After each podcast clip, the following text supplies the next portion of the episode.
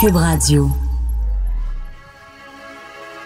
Nous travaillons de près, très près, avec nos homologues municipaux, provinciaux et territoriaux pour atténuer les risques à la population.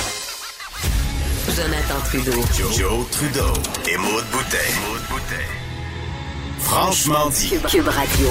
Bon mercredi, aujourd'hui on est le 11 mars 2020. Mon nom est Jonathan Trudeau. Bienvenue à Cube Radio. Bienvenue dans Franchement dit. Maude Boutet, bonjour. Salut.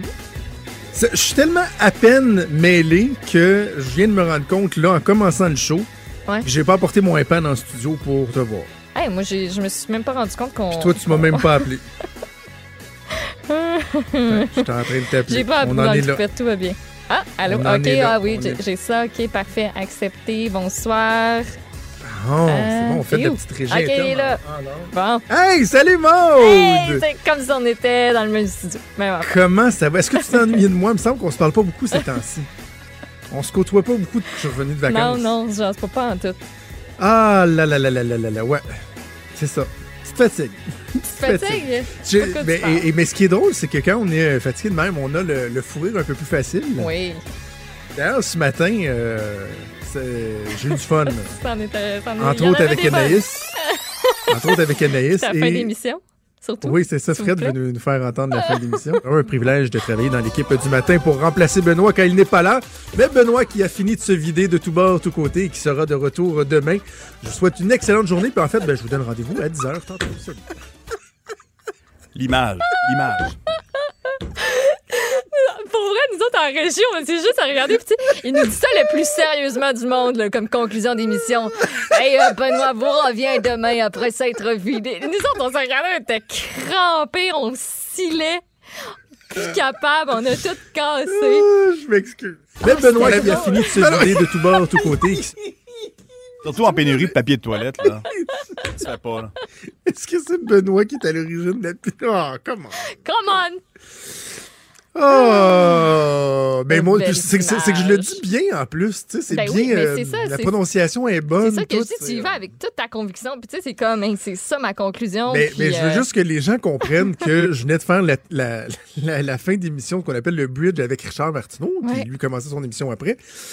Et alors que je voulais parler à Richard du budget et du coronavirus, Richard ne faisait qu'insister sur le fait qu'il avait parlé à la blonde à Benoît qui disait Ouais. à quel point il avait été malade, puis à quel point il avait été malade, puis que ça fait 15 ans qu'elle le connaît, puis qu'il avait jamais été malade de même. Puis Christian, on le sait qu'il est en gastro, là. C'est ça, j'avais comme ça en tête, puis euh, je, je- je comprends, il y a des animateurs de radio, là, euh, pas à Cube, mais tu sais, t'as des, animateurs- des animateurs de radio que chaque intervention est scriptée, là. Tu sais, il y a quelqu'un Ouais. qui écrit chaque Mhm. entrée de pause, chaque sortie, pas, chaque... Ben, euh, tu- moi, je suis pas de même, puis nous, on n'est pas de même, fait que le show, c'est de même que fini. C'est bien correct de même. mais en même temps, il y a quelque chose de super tabou avec la gastro. Hein. C'est comme... Ouais. Quelqu'un qui a la gastro, des fois, il va te dire euh, Oh, mais ça sortait juste d'un bout de par en haut, quoi. C'est comme- non, mais la gastro, c'est la gastro. là. C'est- C'est c'est des choses qui arrivent. C'est comme Ah le ben, coronavirus. Tu pognes dit. un Jonathan virus. vous puis- parle des vraies choses. La politique lui coule dans les veines et il parle des vraies affaires. Des vraies affaires. Ça me coule. Ça me coule. Ah, Wesh, t'es vraiment allé là. mais non, j'ai pas été là. C'est ça l'affaire. C'est que c'était pas voulu.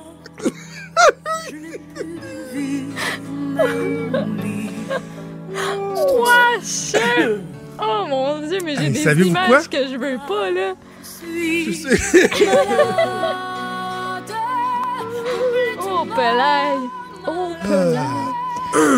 Bon. Ben, en tout cas, ça, c'est cinq minutes qu'on retrouvera plus jamais dans notre vie. c'est fini. Ils sont partis. Pouf. J'ai appris cette expression-là à mes enfants. J'ai- J'aime ça dire ça, moi, mettons, euh, quand t'as eu une rencontre inutile ou Ouais. n'importe quoi, juste tout le temps, genre, mettons, ça, c'est 10 minutes que je retrouverai plus jamais dans ma vie. Fini. Pas de crise de bon sens. Ça- Je lâche pas, là. hein. Alfred, il est en feu. Ah, Ce qui est le fun, c'est que les deux, on est fragiles, on Oh, dirait, cette Pelay. semaine. Oui. Ça, c'est comme les gens ne se sont pas rendus compte que hier, hier, hier, Oh. hier, hier, hier, on a fini le show, les deux à peu près pliés en deux. Mais euh, Non, voilà. moi, j'étais vraiment sur le bord de casser puis d'avoir un fou rire. Puis je sais pas pourquoi. Il y avait aucune bonne raison. Il y avait rien de drôle. C'était juste. Il y avait- peut-être, en tout cas. Euh, bon, ben, fait que c'est ça. Fait que l'ouverture du show aujourd'hui, c'est ça. Aucun propos pertinent, pas d'analyse, pas d'opinion, pas d'histoire. Des fois, c'est des potins. À rien en tout, ça aurait été ça. On a ri, on vous a Ouf. parlé de. On a commencé en retard aussi. Mais ça a été ça l'ouverture du show. Mais je vous promets qu'il va y avoir beaucoup plus de contenu dans euh, le reste du show, notamment, du évidemment, contenu on va en revenir veux-tu, sur. euh, en. Je pense qu'on a fait le maximum qu'on peut rentrer dans deux heures. Je sais pas comment on va faire pour arriver. C'est pour ça qu'on va Oh, en pause on tout de suite parce ah, qu'on a un gros, gros show Ah, ouais. euh, très chargé. Plusieurs invités, euh, des choses dans l'actualité qui se déroulent sous nos yeux au moment où on se parle. Alors voilà, bougez pas, on fait une petite pause, on reprend le souffle et on revient. Il est franc et nuancé. Jonathan Trudeau. La politique lui coule dans les veines. Vous écoutez Franchement dit. On sait, il y a plusieurs pays qui sont touchés par euh, le coronavirus, par la COVID-19, mais particulièrement nos yeux sont tournés vers l'Italie depuis quelques jours. En date d'hier soir, c'était 631 morts qu'on recensait en Italie, dont 168 dans les 24 dernières heures. On a l'impression, ben, en fait, on n'a pas l'impression, le pays est carrément en quarantaine. Euh, c'est comme si on avait mis le pays à pause. Et je le disais un peu plus tôt à, à Richard Martineau, euh, Maude, c'est intéressant dans des cas comme ça de parler, par exemple, à des Québécois ou des Canadiens qui sont en vacances, qui tentent Ouais. de revenir. Mais moi, j'avais envie de parler à quelqu'un qui est là, qui vit, qui voit son quotidien changer. Et on a réussi à trouver une Québécoise, une Canadienne qui vit euh, en Italie depuis euh, quelques années, Élie Barbe, que l'on joint au bout du fil. Bonjour, Élie. Oui, bonjour. Bonjour, Élie. Euh, Dites-moi, premièrement, juste pour euh, bien euh, vous situer, si on veut, ça fait combien de temps que vous êtes en Italie, puis à quel endroit exactement vous résidez? Alors, moi, je suis en Italie depuis un peu plus de deux ans et demi, presque trois ans, et j'habite à Arezzo, qui est une, euh, petite ville au sud de Florence, en Toscane. OK. Reculons, si on veut, euh, quelques jours, voire quelques semaines. Vous voyez ce qui se passe, euh, notamment en Chine avec le coronavirus. Est-ce que vous, sentez que l'Italie est, assez loin de tout ça? Il y, a, il y a pas longtemps à peine, parce que ça vous a frappé de plein fouet, mais avant ça, c'était l'inquiétude. Oui, bien en fait, euh, on a vu euh, beaucoup de cas arriver très rapidement. Euh, par contre, honnêtement, le, le pays semble avoir réagi aussi euh, rapidement au niveau des, des mesures qu'ils ont, qu'ils ont prises. Donc, euh, comme mettre une région complète en, en quarantaine, ce qui a surpris tout le monde au départ. Euh, par contre, en ce moment, c'est notre quotidien. Je ne sais pas comment l'expliquer. On ne sait pas jusqu'où ça peut aller parce qu'on ne se rend pas nécessairement compte. Par contre, euh, c'est partout dans les nouvelles. C'est la seule chose de- à laquelle les gens euh, pensent et de laquelle ils parlent. Donc, on est, euh, c'est un peu ça la situation en ce moment. Ça nous a, ça nous a frappé de plein fouet, puis ça va à une vitesse euh, un peu éclatante. C'est ça qui, qui est inquiétant. C'est ça, parce que ça s'est déroulé en quelques jours à peine, quoi. Oui, c'est vraiment ça. Il y a quelques jours, on pensait que, en fait, il y avait les deux théories, les gens qui disaient que tout allait, euh, tout allait bien aller, puis que ça allait passer rapidement, puis il y avait les autres qui, qui étaient plus fatalistes, disons, à ce moment-là, qui disaient non, non, on- vous allez voir, on va, on va devenir aussi pire que la Chine et peut-être plus. Et, et donc, pour l'instant, c'est c'est la deuxième catégorie qui, qui ont raison. Ouais. Comment les citoyens ré- réagissent en ce moment, Élie? Parce que des fois, dans certaines situations, on va, on va sentir qu'il y a une panique qui s'installe lorsqu'il y a anticipation d'un événement, mais que lorsqu'on se retrouve au cœur de l'événement, il y a une certaine résilience, les gens euh, se serrent les coudes, euh, baissent la tête, foncent. Euh, on en est où en ce moment dans, le sentiment général dans la population? Alors, moi, je peux vous parler évidemment de, de ce que je vis tous les jours. Moi, particulièrement, euh, vous voyez, notre entreprise s'est arrangée pour pouvoir euh, travailler de la maison. Donc, euh, en ce moment, je suis à la maison et je, je travaille de manière presque normale. Et en général, euh, les gens, ont, les gens ont peur. Les gens ont peur. Euh, il y a eu des moments de panique quand, quand, quand il y a des annonces de quarantaine. Disons, là, les gens vont prendre d'assaut les, les supermarchés.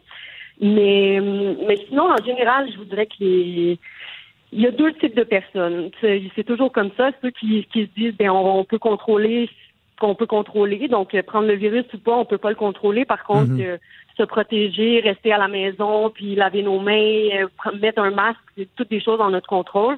Puis il y a d'autres personnes qui se disent que de toute façon, euh, on, on, on va l'attraper quand même, puis que c'est juste des mesures pour retarder la situation. Ce, que j'entends qui fait peur aux gens, c'est le fait qu'il y a, euh, qu'il y a- s'il y a trop de cas graves, il n'y aura pas assez de place dans les hôpitaux pour, euh, pour euh, l'aide respiratoire euh, aux personnes. Donc c'est plus ça qui inquiète, qui inquiète les gens. Exact, parce qu'une des informations qui a, qui a véhiculé jusqu'ici, c'est que dans le milieu de la santé, on en était presque rendu à, à devoir prioriser les cas là, devant la, la multiplication. Nous, vendredi, on s'est fait dire ça, en effet, que les, les gens qui ont le plus d'espérance de vie seront priorisés euh, quand, quand on en sera arrivé à la, un, disons, euh, les hôpitaux, quand ils seront Ouf. pleins, ce sera comme ce sera comme ça qu'ils fonctionneront. Oui. C'est pas, pas très, non, c'est pas génial comme nouvelle, mais en même temps, euh, je, je sais pas comment ils pourraient faire le tri autrement. euh, non, je c'est sais ça. pas. Je... C'est la réalité. C'est la réalité. Je, disais dans, dans l'amorce de l'entrevue qu'on avait l'impression que l'Italie était, était sur pause. Là. Euh, Pour quelqu'un qui est habitué de vivre là, quand on met le pied dans la rue, est-ce est-ce qu'il y a vraiment quelque chose de différent? Est-ce que on voit que les, rues sont désertes, les cafés sont déserts, l'attitude des gens a changé? Est-ce qu'on le sent au- au- au- aux premiers lorsqu'on s'en va dans la rue, par exemple? En ce moment, oui, absolument. Absolument. Aussi parce qu'il y a la police qui fait des contrôles sur les déplacements des gens. Donc, il y a des barrages un peu partout, puis les, la police s'assure que les gens se déplacent seulement pour des nécessités euh, primaires. Donc, euh, aller au travail quand, quand on n'a pas le choix, ou euh, par exemple aller au supermarché, ou aller à la pharmacie, ou à l'hôpital dans les cas extrêmes. Mais c'est les seuls déplacements qui sont autorisés. Comment ça fonctionne? Est-ce qu'on doit avoir une preuve, une justification? Est-ce qu'ils sont très, très En stricts? fait, ils sont pas très stricts, mais ils s'assurent quand même de faire des contrôles pour, pour faire comprendre à la population qu'ils doivent pas sortir. Euh, ce qu'ils font, c'est qu'on a un papier qu'on peut imprimer nous-mêmes. C'est comme une auto-certification, en fait. Donc, on imprime de- le papier à chaque déplacement, puis on écrit où on s'en va euh, et pour quelle raison, et de où on part, et l'heure et la date, et. Pour être sûr que le, le papier qui a été fait, c'est vraiment pour le déplacement euh, qui, qui est en train d'arriver en- en- à ce moment-là. Incroyable. Incroyable. euh, Et- c'est incroyable. Mm. Et pour ce qui est de, de la nourriture, euh, des réserves et tout ça, est-ce que vous sentez un, un besoin de euh, d'avoir euh, suffisamment de, de matériel, de nourriture, des, des trucs comme ça, ou on sent pas ce besoin-là encore? Mais le besoin, en fait, est pas que les supermarchés ont été garantis d'être ouverts et avoir d'avoir les transports et tout pour pouvoir euh, emmener la nourriture et la fournir. Euh, personnellement, moi, j'ai fait j'ai fait des réserves pour pouvoir rester à la maison pour plusieurs jours de suite, simplement parce que parce que ça m'évite de sortir, en fait. Donc, euh, l'idée, c'est de, de faire attention. Ils nous demandent de faire attention. Fait qu'au lieu de faire une petite épicerie, quand j'ai été euh, la semaine passée, ben, j'en ai fait une grosse, puis je peux durer plusieurs jours euh, avec ça. Donc, euh, l'idée, l'idée, c'est de se déplacer le moins possible. Donc, pour pour moi, la logique, c'était d'aller d'aller acheter et acheter beaucoup plus pour pouvoir rester à la Ben oui. maison après. Comment euh, l'attitude du gouvernement est perçue euh, dans la population? Je voyais dans les dernières heures là, qu'il y a un plan d'aide d'urgence de 40 milliards qui a été mis euh, en place. Est-ce que les gens sont satisfaits de, de, de comment se gouvernent euh, les autorités? Euh, au niveau de la, de la prévention, donc euh, le fait qu'ils mettent le, le pays un peu en quarantaine, la majorité des gens sont, sont de ce que je sais en tout cas, euh, sont ils sont pour, donc euh, c'est bien perçu. Aussi parce qu'ils voient les autres pays euh, dans le reste de l'Europe qui, qui ont des cas qui augmentent à une vitesse euh, fulgurante et qui qui ont pas qui semblent pas prendre de mesures. Donc voyant ça, nous d'ici, on a l'impression qu'au moins il y a, il y a quelqu'un qui essaie de nous protéger à quelque part. Euh, par contre, le problème, ça a été au niveau économique. Évidemment, euh, les petites entreprises, en ce moment, ils sont en train de se demander comment faire pour payer leurs employés s'ils vendent Mhm. plus. Euh, les travailleurs autonomes, euh, les gens les appellent pour dire qu'ils veulent plus, par exemple, pour marketing, payer pour euh, pour ça parce que pour l'instant, ils doivent couper toutes les dépenses. Donc, euh, je pense qu'aujourd'hui, honnêtement, je pense qu'ils sortaient des mesures justement pour aider toutes toutes les compagnies, les travailleurs autonomes et ainsi de suite pour pouvoir euh, continuer à payer les gens et continuer à faire euh, rouler un peu l'économie parce que c'est correct euh, de se retrouver. C'est correct. Ça dépend pour qui, mais Mhm. on peut tous faire des compromis, se retrouver avec, euh, je sais pas, la moitié du salaire, euh, travaillant la moitié du temps pour pour un mois, mais si ça dure six mois, je pense que tout le monde, euh, ça, ce serait pas drôle. Moi, la première, je serais, je serais un peu mal prise euh, si ça devait être comme ça. Ouais. Euh, comment, comment vous. faut continuer à le payer, puis les factures, Ben oui, faut c'est ça. continuer à les payer quand même. Justement, quand on pense à tout ça, la situation, au fait que, bon, on ne sait pas euh, quand tout ça va se résorber, co- comment vous qualifiez votre état d'esprit? Est-ce que vous réussissez, vous réussissez à être somme toute zen malgré tout? Est-ce qu'on est, on est craintif? Comment on se sent? Euh, ben écoutez, dans ma maison même, j'ai deux, j'ai les deux cas. Moi, je suis quelqu'un de- d'assez positif euh, et peu craintif. Je suis plus de ceux qui disent qu'on contrôle ce qu'on peut euh, et on essaye de Mhm. pas trop paniquer. Puis j'ai mon copain qui, lui, est le contraire. euh, lui, il trouve pas ça drôle la situation en ce moment. Là, il, il craint et c'est normal. Il craint pour ses parents, entre autres, qui sont plus âgés. Euh, il craint pour son commerce parce que lui a un commerce ouvert au public. Donc euh, les gens entrent moins, mais comme je disais, les loyers doivent être payés, puis euh, les dépenses continuent. Donc, euh, lui, il est beaucoup plus craintif euh, à ce niveau-là. là. Pour lui, c'est c'est plus dur à gérer la situation. L'inconnu Ouais. est difficile des fois aussi. Le fait qu'on ne sait pas, hum, puis on a beaucoup de d'informations contradictoires qui nous arrivent. Donc, euh, euh, on fait, disons qu'on essaie de tenir la, la tête haute, mais des fois, si on pense au pire qui peut arriver, ça peut, ça peut être difficile aussi. Donc, il faut essayer de, comme je disais, de, de penser à ce qu'on peut faire euh, en, en ce moment, dans le moment présent. Je comprends. Je comprends. Mais en tout cas, au moins, on voit, on voit que les autorités semblent prendre euh, la situation très au sérieux puis euh, de pas lésiner sur, euh, sur les moyens. Mais on pense, on pense assurément à vous. Je trouvais ça important de, de voir comment ça se passait, de pouvoir vous donner la parole. Puis si vous voulez bien, on, on reste en contact. Merci beaucoup, Libarbe, de nous avoir parlé. Puis bonne chance pour la suite. Ça me fait plaisir. Si vous avez besoin d'autre chose, n'hésitez pas. Merci, merci, au revoir. Donc, c'était Illy Barbe, euh, une Québécoise qui vit là-bas euh, en Italie depuis euh, quoi près de trois ans. Euh, c'est quelque chose, tu sais, on, on essaie de se mettre dans les dans les souliers de cette cette femme-là ou de son conjoint qui, dont on comprend, lui est italien, sa famille est là, un commerce. La ville est, est, est sur pause. Oui. Ça s'est stallé. Là. Puis moi, je voyais sur les C'est- réseaux sociaux, euh, entre autres, une autre Québécoise qui reste là-bas puis qui fait des. euh, des, des, des, des, des trucs touristiques, là. Donc, elle prend des groupes, puis, leur fait visiter des Ouais. endroits, puis surtout pour ce qui est des restaurants et tout ça. Puis, il y a comme une espèce de mouvement qui s'était organisé dans son coin.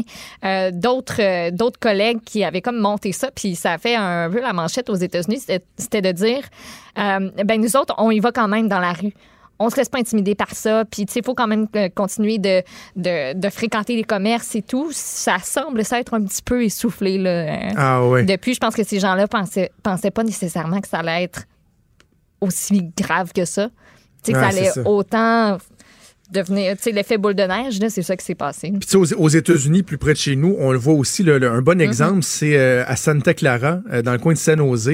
Le comté de Santa Clara avait dit il y a, je pense, une semaine de ça, on demande à limiter les rassemblements Ouais. où euh, il y a, plus, je pense, plus de 1000 personnes. ou- Et l'équipe des Sharks de San Jose a fait comme Eh, non, nous autres, là, on est plus fort que ça, on va continuer à faire euh, nos rassemblements, tu sais, à, à tenir nos parties avec euh, les gradins garnis. Ouais. Et là, finalement, il y en a plus d'exception. Tout le monde euh, répond euh, à cette euh, demande-là. Donc, on va continuer de suivre euh, la situation, notamment en Italie, de très près. Mais sinon, plus près de chez nous, il y a un- une nouvelle euh, des dernières heures, une école qui fait l'objet d'une évacuation en ce moment, Monde. Oui, c'est l'école secondaire L'Odyssée des jeunes. C'est situé sur la rue Cyril Delage à Laval, dans mon quartier.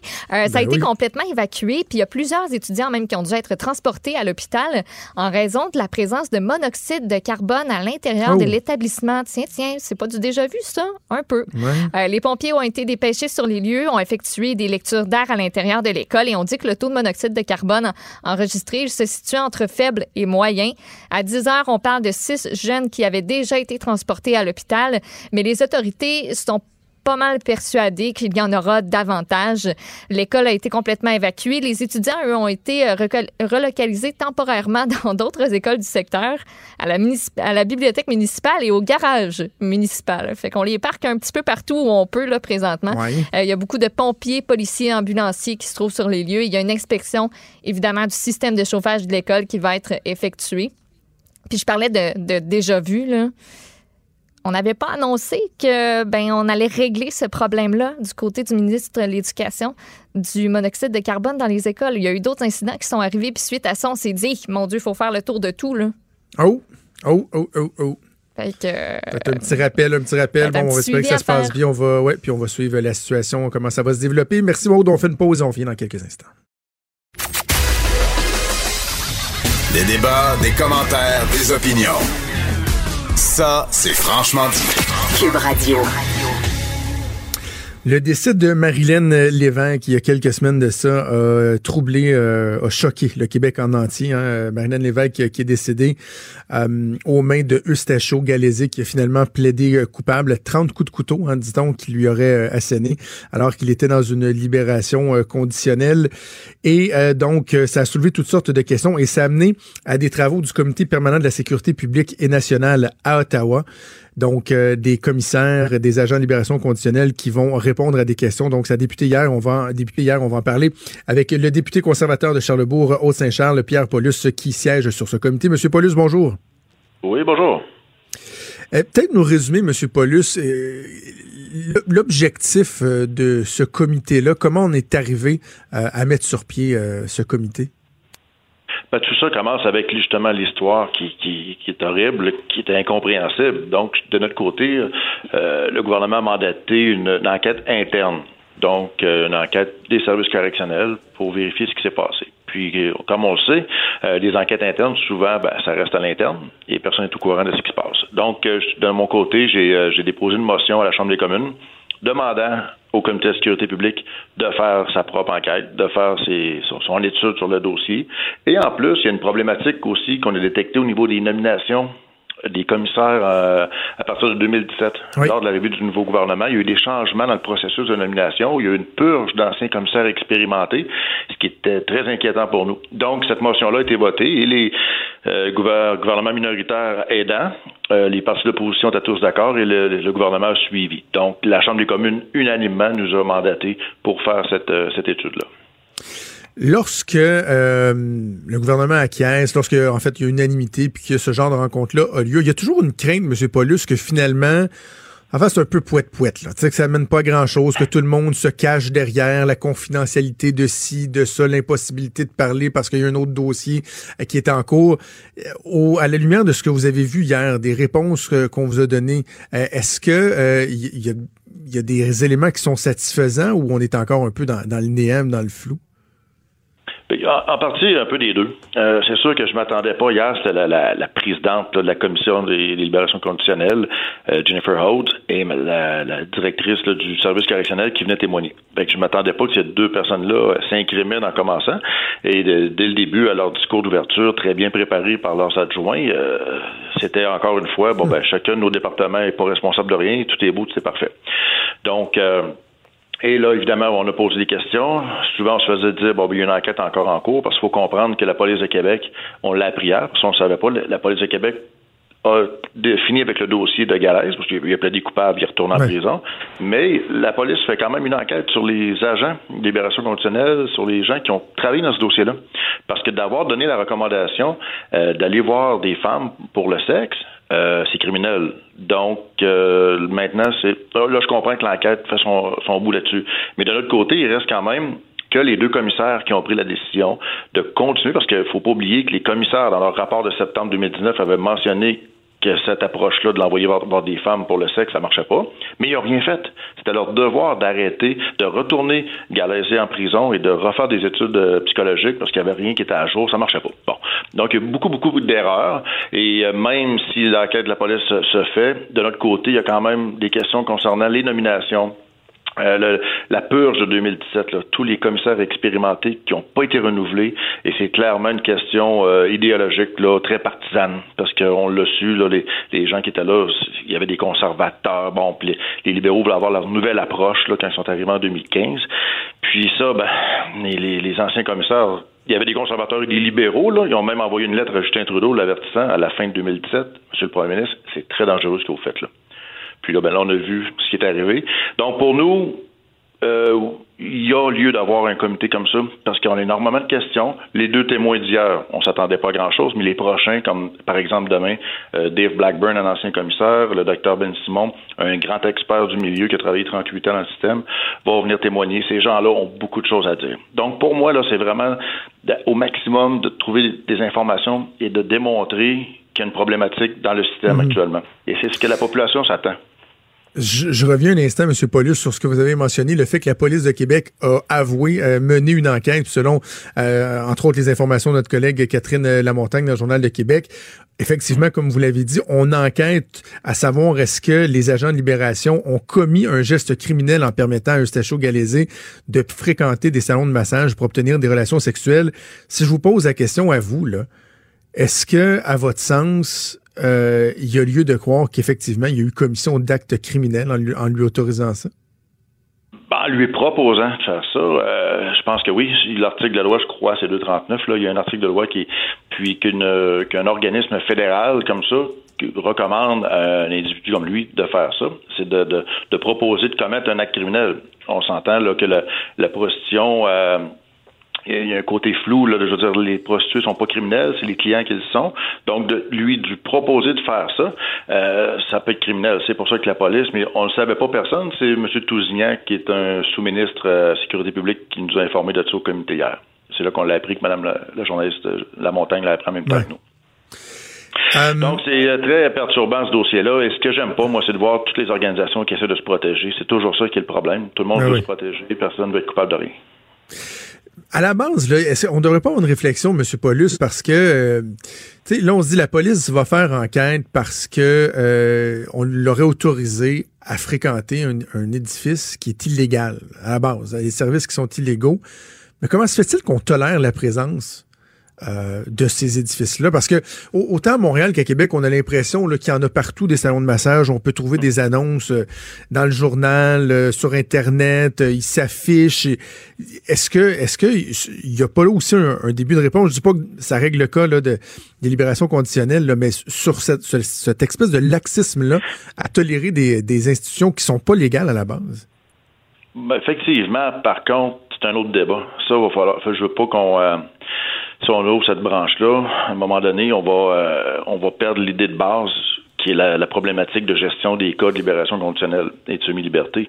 Euh, oui, on devrait avoir un débat, savoir est-ce que ces endroits-là devraient continuer le criminel ou non. Bon, mais Actuellement, c'est criminel. Donc, là, on revient à notre code base et il y a eu une erreur magistrale euh, de l'agent de libération conditionnelle et des commissaires. Donc là-dessus, nous, euh, et on veut comprendre pourquoi. Et euh, le laxisme, l'idéologie, il y a- il y a beaucoup de questions de ce genre-là qu'il faut qu'on ait des réponses. Parce qu'oublions pas que c'est Marilyn Lévesque qui a payé de sa vie. là. Absolument. Donc, euh, ces audiences-là qui vont se poursuivre demain, on va continuer à suivre ça. Pierre Paulus, euh, député de Charlebourg au Saint-Jean pour le Parti conservateur. Merci de nous avoir parlé. Merci. Au revoir. Merci. Sinon, ailleurs, euh, dans les nouvelles, euh, Maude, euh, il y a une nouvelle de dernière heure, en tout cas qui est tombée dans quoi dans la dernière heure à peu près, qui fait énormément réagir, particulièrement à Québec, mais c'est une nouvelle qui avait touché le, le Québec au complet, l'assassinat de la petite Rosalie, euh, qui avait été euh, Rosalie qui avait deux ans, Rosalie Gagnon, qui avait été retrouvée décédée dans un bac à ordures euh, il y a quelques années de ça déjà. Et, et il y a la mère, Audrey Gagnon, qui a contre toute attente, finalement, décidé de plaider coupable. On va essayer de comprendre ce qui s'est passé avec Valérie Chouinard, notre collègue journaliste pour TVA Nouvelle à Québec. Bonjour Valérie. Bon matin. Euh, donc, Valérie, qu'est-ce qui s'est passé? Parce que le procès était prévu, pourquoi, dans quelques semaines? Là? Oui, en fait, c'était prévu dans, dans moins d'un mois, début du mois d'avril. Euh, Ça devait même durer deux mois, mais euh, voilà, changement de plan. Euh, Audrey Gagnon, donc la mère de la petite Rosalie, qui a finalement décidé de plaider coupable à une accusation de meurtre au deuxième degré, également à une accusation d'outrage à un cadavre, et le juge l'a condamnée à la prison à vie. Là, ça, ça fait euh, moins d'une heure de ça. Donc, sans possibilité de libération conditionnelle avant 14 ans. Et Jonathan Maud, faut, faut vraiment se remettre dans le bain, dans le. C'est une histoire qui avait vraiment bouleversé tout le Québec. Je m'en souviens très bien. Là, moi, j'étais là euh, quand euh, on a vraiment fait des reportages. On est allé du côté de Charlebourg. Les gens extrêmement touchés par tout ça. Avril 2018, le corps de la petite Rosalie, deux ans, est retrouvé dans un bac à ordures de l'arrondissement Charlebourg. Et presque deux ans, jour pour jour plus tard, bien voilà que sa mère finalement décide de plaider coupable. Et, et ce matin là, on a appris des détails troublants. Euh, la fillette a reçu 32 coups de couteau à la tête, au dos. Puis on ne peut pas exclure que la gamine ait été asphyxiée manuellement. Donc vraiment des détails assez choquants aussi. Euh, donc ça a été une suggestion commune euh, qui a été entérinée par euh, le juge, je vous le disais, là, au cours de la matinée ici au Palais de justice de Québec. Et lorsque le juge a rendu sa décision, il a précisé qu'Audrey Gagnon n'avait pas toujours eu une vie facile pour en arriver là, étant donné son jeune âge, ses problèmes de santé mentale. Et il a dit, et je cite, vous avez commis l'irréparable, vous avez enlevé la vie à votre enfant, la chair de votre chair. Euh, vraiment, ça témoignait bien là, de ce qu'on pouvait ressentir, nous, dans la salle. Audrey Gagnon, qui n'a pas eu de réaction particulière lorsqu'on l'a condamnée à la peine de prison à vie sans possibilité de libération conditionnelle avant 14 ans. Et en terminant, je veux préciser qu'elle a donc eu cette sentence devant seulement des journalistes, des avocats, parce qu'il n'y avait aucun membre de sa famille ou de la famille de la victime qui s'est euh, déplacé là, pour, euh, pour la suite des procédures. Est-ce que dans, dans les informations qui ont été dévoilées, euh, Valérie, dont, dont, tu nous parles, est-ce qu'on parle de l'état d'Audrey Gagnon? Est-ce qu'elle est, est-ce qu'elle est intoxiquée? Est-ce que, est-ce que sans l'excuser, est-ce qu'on est capable de, de dresser une espèce de contexte aux, aux événements? C'est sûr qu'on se rappelle, à l'époque, Audrey Gagnon, elle avait certaines certains problèmes. Elle et sa fille avaient été même hébergées dans un centre qui aidait les mères et leurs enfants. Ils avaient été, euh, on avait dû les sortir de là. Euh, avait pas vraiment de, de de maison stable, disons. Elle était chez un ami cette soirée-là. On sait qu'elle avait consommé notamment de la bière, du cannabis. Euh, mais bon, quel était son niveau d'intoxication? On ne parle pas de quantité, mais oui.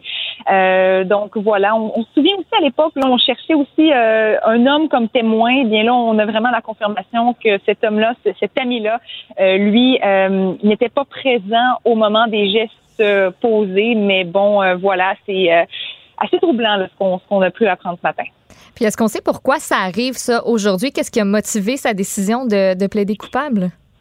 Ça, je le sais pas et j'aimerais vraiment bien le savoir. Euh, j'imagine euh, qu'il y a eu beaucoup de négociations. Hein. Les avocats, autant de la défense que de la couronne, on parle des avocats d'expérience. Et comme je disais, le procès devait commencé au début du mois d'avril. Donc, euh, la dernière fois qu'elle avait comparu, c'était en 2019. Donc, on imagine que ça faisait plusieurs semaines qu'il devait y avoir des discussions. On a finalement évité tout le processus et voilà qu'elle a décidé de plaider coupable ce matin. Et ce qu'on va suivre aussi, euh, Valérie, parce que notre chercheuse a parlé euh, à la coroner qui est chargée de, mener une enquête mm-hmm. publique qui avait été ordonnée. Et demain matin, il devait y avoir rencontre concernant l'enquête publique. Euh, est-ce que c'est un hasard? Je ne sais pas, mais quand même, je le, je le, place dans le contexte, puis on aura davantage de nouvelles, voir ce qui va euh, advenir euh, de cette démarche-là. Nous, on tente d'avoir davantage d'informations auprès de, de la coroner. Ben, Valérie, c'est pas évident ce genre de, de détails-là, mais quand même, le travail doit être fait. Merci de l'avoir fait avec nous aujourd'hui. Merci beaucoup à vous deux. Bonne journée. Bye. Merci donc Valérie Chouinard, journaliste pour TVA Nouvelle à Québec. J'étais en onde aussi à Québec à ce moment-là, ben oui, dans ce temps-là. Puis je, je, très bien. Ben oui, je m'en rappelle très bien. on on n'en revenait pas, puis j'en reviens pas encore avec les nouveaux détails. C'est horrible. C'est moi où ces tensions, on est confronté à des, des, meurtres et des crimes qui sont sordides, qui sont sans pitié. Je veux dire, elle s'est acharnée sur sa petite fille, un petit corps de deux ans qui porte 32 marques de couteau. C'est dégueulasse. Ça me chavire. C'est, c'est, c'est la chair de ta chair, c'est ton, ton enfant, c'est ta progéniture, c'est mm. un, enfant de deux ans là, qui veut juste être aimé, qui a, des, un petit sourire. comment, comment tu peux en arriver là? Puis la seule satisfaction que j'ai, Maud, à ce stade-ci, c'est de ne pas me dire qu'Audrey Gagnon va euh, plaider la non-responsabilité pour cause de troubles mentaux, que donc, tant mieux si le, le plaide coupable, si le système de justice n'aura pas euh, euh à, être, à s'embourber avec euh, une cause comme celle-là, mais, mais quand même, on peut pas ne pas se, scandaliser.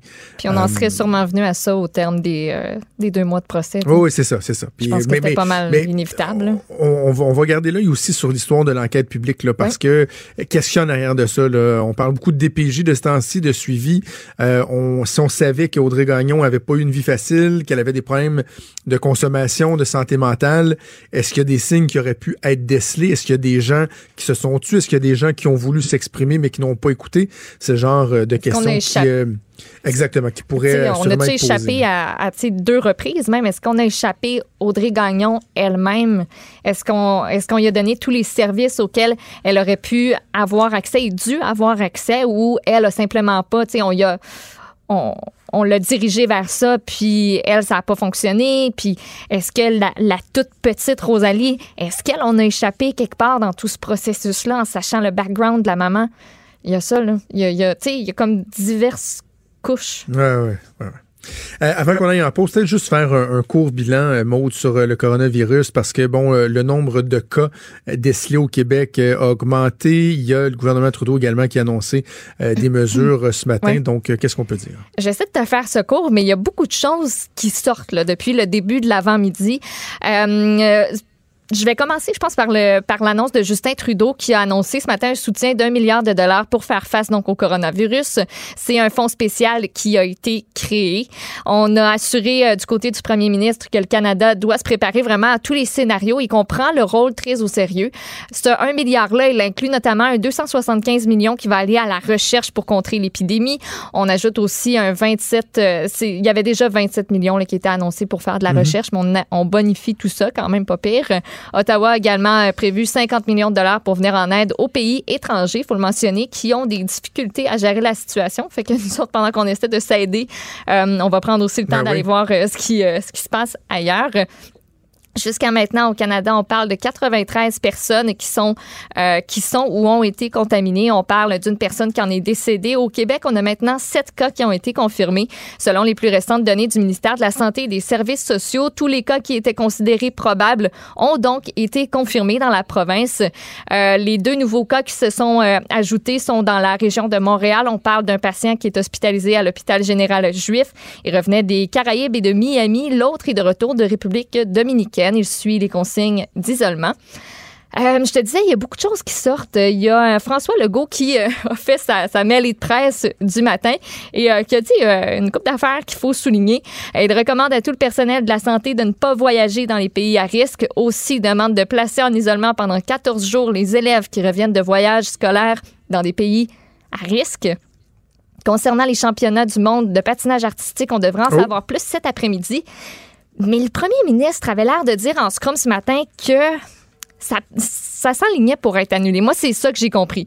Il dit ça Oh. pourrait l'être, mais on vous donne des réponses cet après-midi. Moi, je trouve que c'est comme c'est un pas dans cette Ouais, direction-là, ouais, mais je- on va attendre de porte, voir. là. là. Euh, Puis sinon, autre chose que je mentionnerai en dernier lieu, il y a la mairesse Valérie Plante qui euh, a annoncé qu'elle va se rendre demain dans le quartier chinois. Elle va aller à la rencontre des propriétaires de commerce qui ont vu une baisse de fréquentation chez eux avec l'épidémie du coronavirus. La mairesse a aussi évoqué la discrimination, oui, envers la communauté chinoise, des préjugés. Elle rappelle que le virus ne choisit pas de communauté en particulier, puis elle a souligné que le quartier de la Petite Italie, présentement, est touché par des amalgames doux. Ben non, ben non, ben Je non. te jure. Ben non, Elle en a fait ça. mention ce matin. Puis dans le quartier chinois, ben ça continue. Donc la mairesse s'y rendra. Euh, moi, j'y crois. Je n'ai même pas de misère à y croire ben, que les non, gens non, font mais cet amalgame Tu sais, pour le quartier chinois, effectivement, on l'a vu au début, là, euh, il y a un mois de ça, mais parce que là, il me semble que tout le monde le sait que c'est pas mal passé les frontières de la Chine. Ben, là, on, ça, ben, on regardera un Italien en disant, genre, ouais, toi, je suis pas. Voyons. Ben, il y a des gens qui font on, le là. lien entre les deux en se disant ben, ça pogne beaucoup en Italie présentement, euh, ben moi j'aurais pas la petite Italie. Comme Euh, dirait ne Horacio. Arruda, ça n'a pas de crise de bon sens. Ça n'a pas de crise de bon sens. Ça fait-tu le tour? Euh, oui, ça fait le tour. Écoute, j'en tour ai- pour je pourrais en parler pour euh, des jours. On pourrait parler pendant des heures de coronavirus, puis on aura sûrement l'occasion de le refaire. Merci, euh, Maud, on fait- s'appelle mais présentement euh, la COVID-19. Oui, je sais, moi aussi, j'ai bien, oui, dans ma chronique dans le journal. là, Mais pourquoi donc? Ah, J'ai pas vu pourquoi. Parce que c'est la maladie de coronavirus de ce que je me rappelle avoir lu.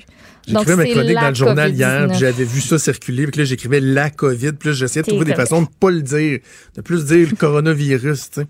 Ouais. Alors, euh, voilà. Merci, Maude, bougez pas. Vous écoutez Franchement dit. avec Jonathan Trudeau. Et Maude Boutet. Évidemment, on est le lendemain de budget. On a entendu euh, le gouvernement qui euh, explique les tenants et aboutissants de son budget, mais euh, il y a également les partis d'opposition qui ont leur mot à dire et qui, pour la plupart, on s'en doute, ne sont pas nécessairement satisfaits euh, du budget présenté par euh, le ministre des Finances, Éric Girard. Ben, justement, notre prochain invité, c'est l'ancien ministre des Finances du Québec, le député de Robert Baldwin pour le Parti libéral du Québec, Carlos Létard. Monsieur Létard, bonjour. Oui, bonjour.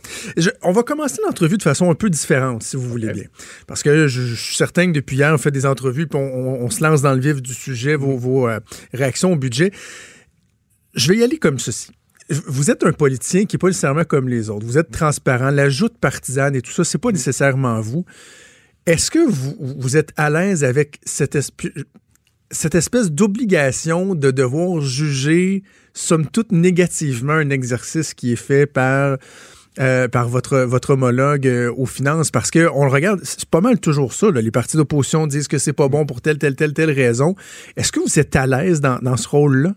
Je suis à l'aise, euh, mais comme vous avez peut-être remarqué, je, je- pense que mes, que mes critiques sont quand même relativement straightforward. Enfin, c'est- je vais aux, enjeux que je trouve qui sont importants, notamment les choix, donc les, les- les- les grandes priorités. Parce qu'un budget, c'est surtout ça. Mhm. C'est un document où un gouvernement nous, nous, nous- fait part de, de- de ses priorités, de, de son, sa feuille de route Ouais. euh, pour les, les prochaines euh, 3, 3 à 5 ans. Donc, c'est- à cet égard-là que, que, que je me sens à l'aise de, de, de, d'amener mes commentaires. Euh, si le gouvernement fait de, fait de bonnes choses, je le dis, j'ai aucun problème avec ça, comme le- toutes les dépenses euh, sociales qui ont été annoncées Mhm. hier, je trouve que c'est, très bien. Mais s'il manque ben, quelque chose, je vais aussi lui dire. Ben, alors, de façon générale, puis on va rentrer dans, dans- dans le spécifique, mais de façon générale, si vous aviez à me dire en quoi ce budget-là n'aurait pas pu porter votre signature. Oui, euh, excellente question. Euh, moi, en partant, euh, étant donné le, le- Parce que c'est vraiment tout est une question de contexte. Ouais. Dans le contexte actuel, si c'était moi, le ministre des Finances, moi, j'aurais remis le budget à plus tard. Je l'aurais pas déposé. Ah oui? Je l'aurais, je l'aurais pas déposé hier. Je sais bien, on a fait tout le travail, tout était euh, attaché depuis déjà euh, trois semaines ou quatre semaines. euh, mais, étant donné la grande incertitude dans laquelle nous vivons présentement, on parlait un petit peu hors onde, hors onde sur le- la question du coronavirus, euh, aurait- la chose la plus prudente à faire aurait été d'attendre deux semaines, trois semaines, le, le temps qu'il faut pour avoir une, une meilleure idée de notre point de départ. Le point de départ du cadre financier du gouvernement euh, commence très mal parce que l'année 2020, le gouvernement a bâti ses prévisions euh, de croissance de revenus sur un PIB de 2 OK, ben, ben, c'est intéressant. Puis moi, ce que j'aime, c'est que vous l'aviez vécu. Vous en avez préparé plusieurs budgets. Euh, transportons-nous dans un monde fictif. Là. Le- vous êtes ministre des Finances et vous dites à votre sous-ministre euh, aux Finances euh, je viens de prendre la décision, j'ai parlé au premier ministre, on reporte le budget. Qu'est-ce qui se passe? Quel genre de panique ça crée? Est-ce qu'il y a des impacts qu'on doit considérer, par exemple, au niveau des crédits budgétaires des ministères qui viennent à échéance, tout l'exercice des crédits avec le Conseil du Trésor, euh, les messages que ça peut envoyer aux marchés financiers, aux agences de, de, de- de crédit? C'est quand même pas anodin si on décide de faire ça. Bien sûr, bien sûr. Ça- ça- euh, juste ça, ça, envoie un signal très clair. Oui. Juste de reporter les budgets. Euh, dans ce cas-ci, euh, donc il y, a le- contexte, il y a, les dates. Donc ça aurait été, euh, étant donné le contexte, ça- aurait été approprié de le remettre à plus tard. Et puis, plus que euh, le budget avait été annoncé pour le 10 mars, si on le reportait de, de deux semaines, donc si on le déposait avant le 31 mars, avant la fin de l'année fiscale, euh, le sous-ministre des Finances ne serait pas nécessairement euh, très enthousiasmé par euh, de, de devoir refaire tous les travaux, mais ce n'est pas, pas un problème. Si le budget avait été planifié pour le, le 27 mars, par exemple, et là, on dit qu'on va le retarder, là, ça pourrait causer un problème. Mais de le mettre du 10 au, au 27 mars, j'ai choisi une date comme ça. Parce qu'il reste. Ça aurait été euh, faisable. Ouais, il reste, M. Létang, qu'on on est vraiment dans l'inconnu. là. Moi, j'écrivais dans ma chronique dans le journal ce matin une situation comme celle-là, de mémoire, là, euh, qui est globale euh, et, et- et qui a tellement de ramifications, autant au niveau euh,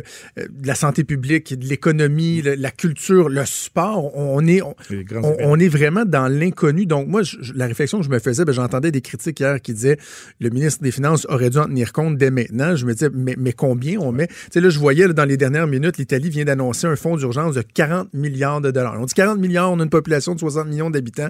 On y voit 40 milliards. Nous, on est quoi, 8 millions? Combien on met? On, on est vraiment dans l'inconnu. Je disais à la blague ce matin, c'est un peu comme faire du shadow boxing, mais avec les yeux bandés en plus. là. Non, vous avez raison. Euh, c'est pour ça que j'avais, euh, le lundi avant le budget, j'avais euh, demandé que le gouvernement mette une, une, une provision pour éventualité de 1 milliard de dollars. Je pense que ça, ça aurait pu être, même si c'était déjà un peu tard, ça aurait pu être, être annoncé aussi. Et, et je pense que cette annonce-là aurait été très loin dans le- le- le- l'esprit de, de- d'amener un peu plus, de, de, de, de réconforter non seulement les marchés, mais aussi euh, la, la population qu'on avait mis de côté un montant substantiel. Un milliard, pourquoi pas deux milliards, pourquoi pas 500 millions, c'est un chiffre arbitraire. ouais. Mais, mais, mais étant donné euh, ce qu'on voit ailleurs, en Italie et autres, av- avant ces 40 milliards, je pense qu'un milliard de dollars au, au Québec aurait été euh, approprié. Parce que, vous avez raison, aujourd'hui, Aujourd'hui, le 11 mars, est-ce qu'on peut dire avec précision quelle sorte de programme on va mettre en place? On ne peut pas dire ça avec précision. D'ailleurs, on va voir euh, au- aujourd'hui même, le gouvernement fédéral Ah oui. va faire des, des- des annonces. Euh, donc, la situation est vraiment est un, est un, est un plan, euh, un plan changement. Euh, donc, un, un gouvernement a le devoir de s'adapter à ces changements-là. Et ce que je reproche au gouvernement, c'est que justement, ils ont raté une bonne chance, une bonne occasion euh, de démontrer du leadership et, donc euh, de s'adapter rapidement euh, à une situation qui évolue euh, de façon même des fois euh, imprévisible. Je suis curieux de vous entendre justement sur ce qu'on attend comme, euh, comme aide euh, du fédéral. On évoque beaucoup la possibilité qu'on ait une espèce de, de supplément aux revenus qui pourrait, par exemple, être versé directement aux particuliers pour éviter qu'une personne qui a des symptômes euh, décide d'aller travailler quand même par crainte de, de, de- de perdre du salaire. Est-ce que c'est une avenue qui est, qui est crédible, vous pensez? Oui, oui, d'ailleurs, on, on- on l'avait déjà euh, proposé. Et, bon, le gouvernement fédéral lui-même, M. Morneau, déjà la semaine dernière, faisait allusion euh, à ça en disant qu'ils allaient revoir les règles de, de l'assurance-emploi. Et je pense que ça peut, ça peut et ça doit se faire. C'est le genre de situation qui, demande euh, une, réponse rapide et pragmatique de la part d'un gouvernement. Euh, si une personne ne peut pas se rendre au travail, question de, maladie, bon, il faut lui donner le soutien nécessaire. Il faut aussi penser aux entreprises. Des entreprises qui euh, euh, vont avoir de la difficulté à maintenir leur production euh, parce que les employés sont malades, ou alors parce que leurs fournisseurs ne, fournissent pas la matière première, ou parce que les marchés d'exportation sont fermés. Donc, pensez à des, moyens, des programmes pour sout- soutenir, garder les entreprises en vie jusqu'à ce que la crise soit passée. Donc, Il faut penser à ça aussi. C'est fédéral, mais c'est aussi provincial. Le gouvernement du Québec a un ministère de l'économie euh, qui a un très grand rôle à jouer dans ce, dans ce domaine-là. Le ministère du Travail euh, Mhm. aussi, emploi, solidarité sociale. Il y a- il y a- mais il y a tellement de ramifications. Je, je suis curieux sur. Disons sur une échelle de, de, de 0 à 10, là, euh, 10 étant l'apocalypse, de- votre niveau d'inquiétude, il se, il se situe où? Parce que moi, je dis souvent qu'il y a la question de la santé publique qui nous inquiète, mais je, je suis davantage inquiet par justement euh, tous les impacts économiques. Il y a tellement de ramifications parce qu'après ça, on s'en va dans, dans le sociétal, le- le- le- des problèmes, la violence, la criminalité, tout ça est, est, est interrelié. Vous êtes inquiet jusqu'à quel point en ce moment, M. l'État? Je suis inquiet. Je vous dirais que euh, dans votre échelle de, de, de- de 0 à 10, moi, je, je me mettrais à, à peu près à 3. OK, quand même. Je suis pas. C'est toujours mauvais de, paniquer. On ne va jamais paniquer. Euh, mais être conscient des risques. Et, et les risques sont importants, mais euh, jusqu'à preuve du contraire, ces risques-là sont gérables. Mais il faut les gérer. Donc, il faut, il faut se donner les moyens de, de- de gérer ces, ces risques-là. Euh, et un point de vue économique, parce que je ne suis pas un expert en santé publique, donc moi je me fie, et nous avons au Québec de très bons experts en santé publique, et d'ailleurs ce que, ce que je recommande au gouvernement, c'est justement d'écouter ces experts-là. Et si les experts de santé publique disent au gouvernement qu'il faut fermer ci, il faut fermer ça, euh, que le gouvernement le fasse. Euh, donc je pense que ça, c'est pas une question de politique partisane, euh, une question de politique, point. Une question d'experts en, santé, en santé publique.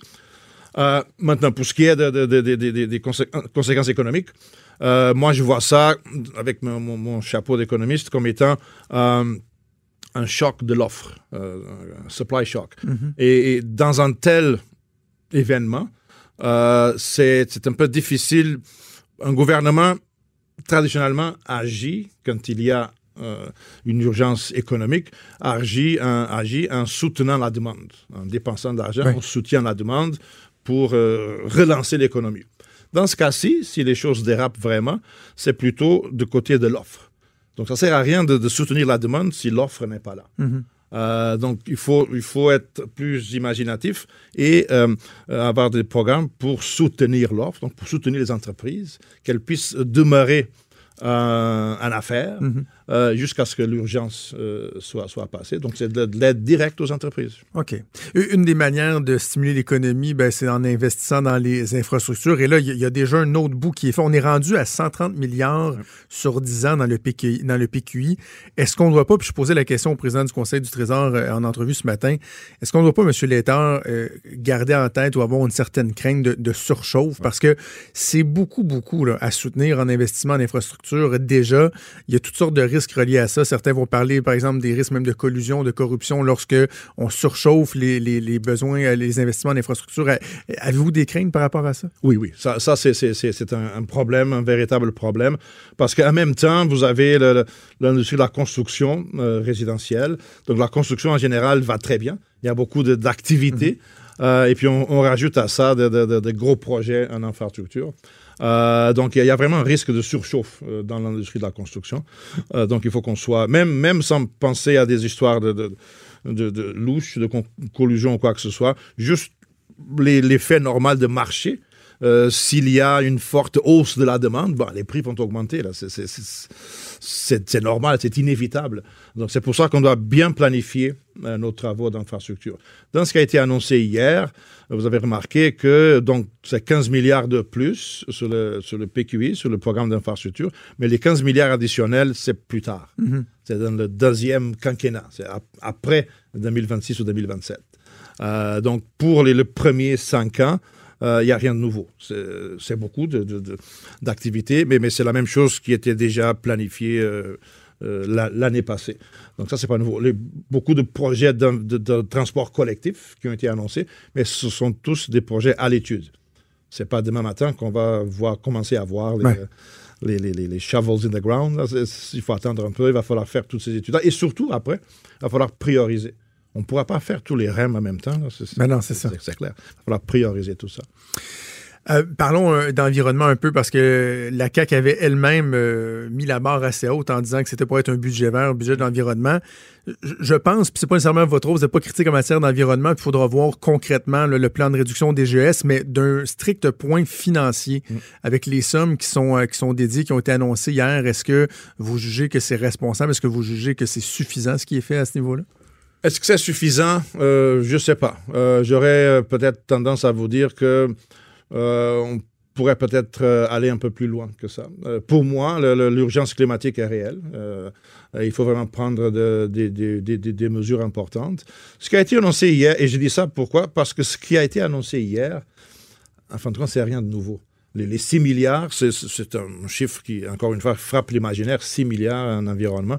Mais ça, c'est à peu près ce qui était déjà prévu. C'est ce qui est déjà dans le fonds vert et ce qui est déjà anticipé qui va rentrer dans le fonds vert euh, à travers le marché du Avec le marché, avec le, le- le- le système de, de plafonnement et échange. Euh, donc, c'est pas nouveau. Euh, et pour ce qui est des, des- des mesures concrètes, euh, à, quoi va, à quoi va servir ce, ce- ce fonds vert, euh, ça, on ne sait pas encore. Le ministre de l'Environnement va nous annoncer dans les prochaines semaines, les prochains Mhm. mois, exactement comment est-ce qu'il va s'y prendre pour atteindre les cibles qui sont, euh, sont les cibles de réduction de GS, sont des cibles euh, agressives. Le Ouais. 37,5%, 37,5% de réduction, ça ne va pas se faire facilement. Là. Il faut qu'on soit conscient de ça aussi. Moi, je, crois qu'il y a urgence climatique. Je crois qu'il faut faire ça. Mais je suis conscient aussi que ce n'est pas facile. Ça ne viendra pas tout seul. Euh, ça va demander des changements de comportement importants. Est-ce que nous sommes tous collectivement prêts à faire ça? Euh, Ben, c'est que vous, en, en tant qu'économiste, vous avez la lucidité puis le sens des responsabilités pour comprendre qu'on ne peut pas tout chambouler du jour au lendemain. À un moment Non. donné, on- il y a un équilibre aussi économique à maintenir. là. surtout une économie comme l'économie québécoise, euh, qui, euh, écoutez, on, peut, on peut ne pas aimer les ressources naturelles. Moi, pas, j'ai rien contre. Mais Moi non plus. Moi, j'aime ça. L'économie québécoise a, a encore une très grande comp- composante de ressources naturelles. En plus, il y a notre géographie. Il fait un peu froid en hiver. là, c'est- Un peu. il faut se chauffer. Euh, le, le territoire, c'est quand même géographiquement, c'est- Québec, c'est énorme.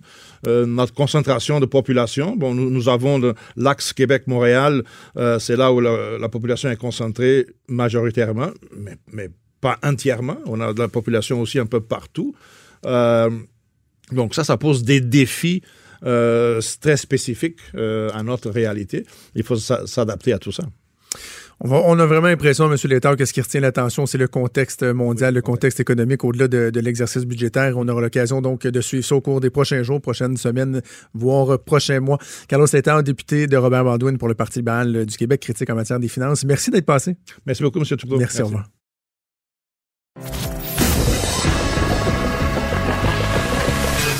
Franchement dit.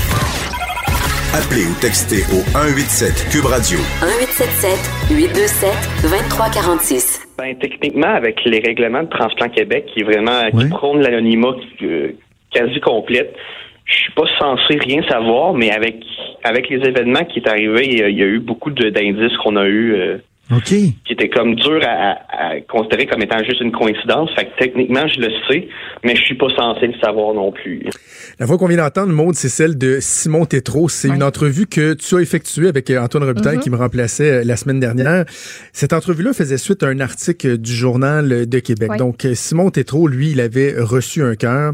Mhm. Et Il était curieux. Il était curieux de savoir qui était le donneur, mais la mère du donneur, elle était tout autant curieuse, elle aussi. Et l'article du journal a tôt fait de mettre la puce euh, à l'oreille de cette mère-là, ce qui a mené à une belle rencontre, à une émouvante rencontre au cours des derniers jours entre Anne-Sophie Dubois, mère de Samuel Lar- Larouche, un jeune qui est décédé euh, tragiquement au mois de mai 2019, et celui qui porte désormais son cœur, Simon Tétrault. On a l'occasion de recevoir en entrevue euh, Madame Dubois qui est avec nous. Bonjour, Madame Dubois. Bonjour. Eh, Est-ce que je peux me, me permettre de, pour le bénéfice de nos auditeurs, peut-être de, rappeler le, contexte dans lequel euh, vous avez tragiquement perdu votre fils euh, Samuel euh, au mois de mai dernier? Oui, c'est ça. En fait, Samuel était à vélo avec deux amis dans le village de Saint-Urbain où il habitait chez son père. Et puis, en fin de soirée, vers, je sais pas, 21h30 à peu près, ouais, c'est ça, il a quitté le parc. Et puis, euh, une voiture euh, s'est euh, amenée derrière eux et puis euh, a frappé mon fils. Euh, elle s'est sauvée, jamais freinée, rien de ça.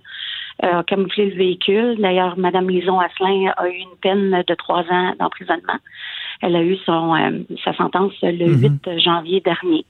Et puis, euh, oui, moi, j'étais curieuse aussi, donc j'avais fait des recherches à ce moment-là, euh, suite à, au 26 euh, mai, c'est la date de, de la transplantation.